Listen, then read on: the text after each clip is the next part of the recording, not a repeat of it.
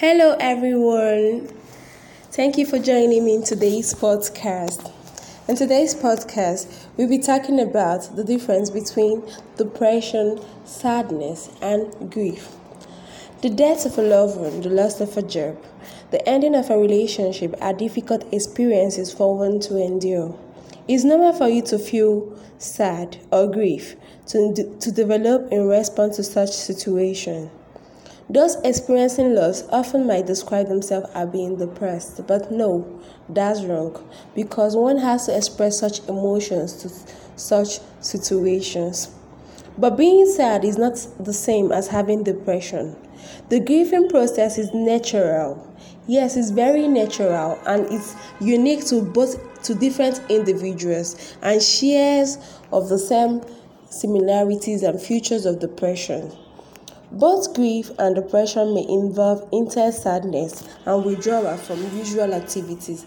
They are different in different ways. In grief, painful feelings come in waves, often intermixed with positive memories of the disease. Yes, you, you have things like flashback of memories of good times you had with the bereaved or you had while on your job. But in major depression, the mood and interest, that's pleasure, pleasure are often decreased for at, le- at least two weeks. In grief, self esteem is usually maintained. In major depression, feeling of worthlessness and self loathing are common. The person lacks self love here. In grief, Thoughts of death may surface while thinking or fantasizing about joining the deceased loved one. Yes, the person may feel, I can't go on living without my loved one. I can't live on without this person.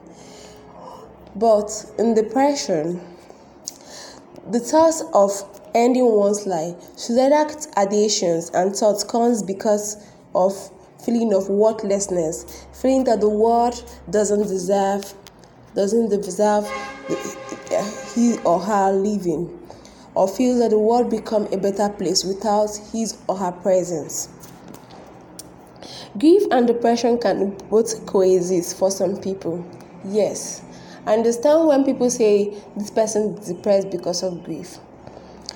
It's coexisting. The death of a loved one, yes, is part of environmental factors of depression. There are situations that one can actually be and can lead towards the being depressed, but not the same as being depressed. It can lead to being depressed for some people, but not for all. When major, when major disasters can lead to depression, the depressed person have more severe or lasting grief than others. But when you see people that are actually coexisting, having grief, coexisting with depression, theirs is lasts more than they grieve more, more severely, and it lasts longer than those that grieve without depression. The ability to distinguish between grief and depression is very important. It assists the people in getting help. When you're able to distinguish that I'm grieving, this situation makes me sad, extremely sad, yes.